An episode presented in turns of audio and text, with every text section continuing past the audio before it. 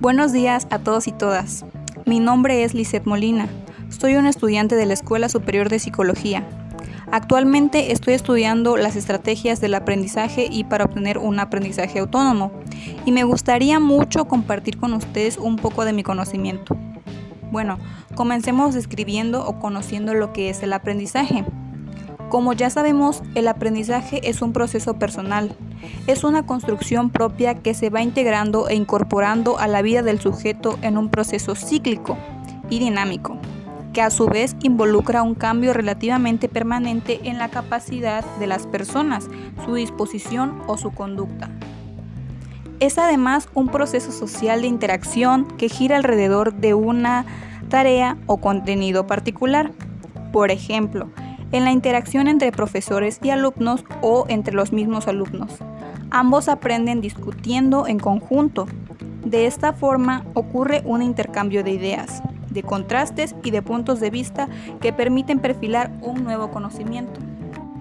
Nosotros entendemos e interpretamos el mundo con, base en su experiencia y en el contexto en el que se desarrolla. Aprendemos durante toda la vida, algunas veces de manera consciente y otra de manera táctica. El aprendizaje no solo consiste en memorizar, sino también en entender, adaptar y similar la información que recibimos. Es posible que muchos profesores crean que los estudiantes llegan a la universidad y ya deben saber y haber desarrollado la capacidad de aprender por sí mismos. Muchos opinan que la función del profesor es simplemente enseñar los contenidos de su materia y el papel de los alumnos es aprender. En este caso, los docentes no tienen que preocuparse de orientarlos en su aprendizaje. Entonces, ¿de qué manera logramos que los estudiantes aprendan a construir su conocimiento? Bueno, pues utilizando estrategias de aprendizaje para indagar conocimientos previos, los cuales son de mucha ayuda porque constituyen un recurso para indagar en el conocimiento y permiten la exploración de los mismos. Entonces, enseñamos al alumno a aprender a utilizar estrategias de aprendizaje. Ahorita conoceremos un poco sobre estas estrategias y cómo utilizarlas o en qué momentos las utilizamos. Clasificamos las más importantes. En este caso, la primera. Estrategias de aprendizaje que promueven la comprensión mediante la organización de la información.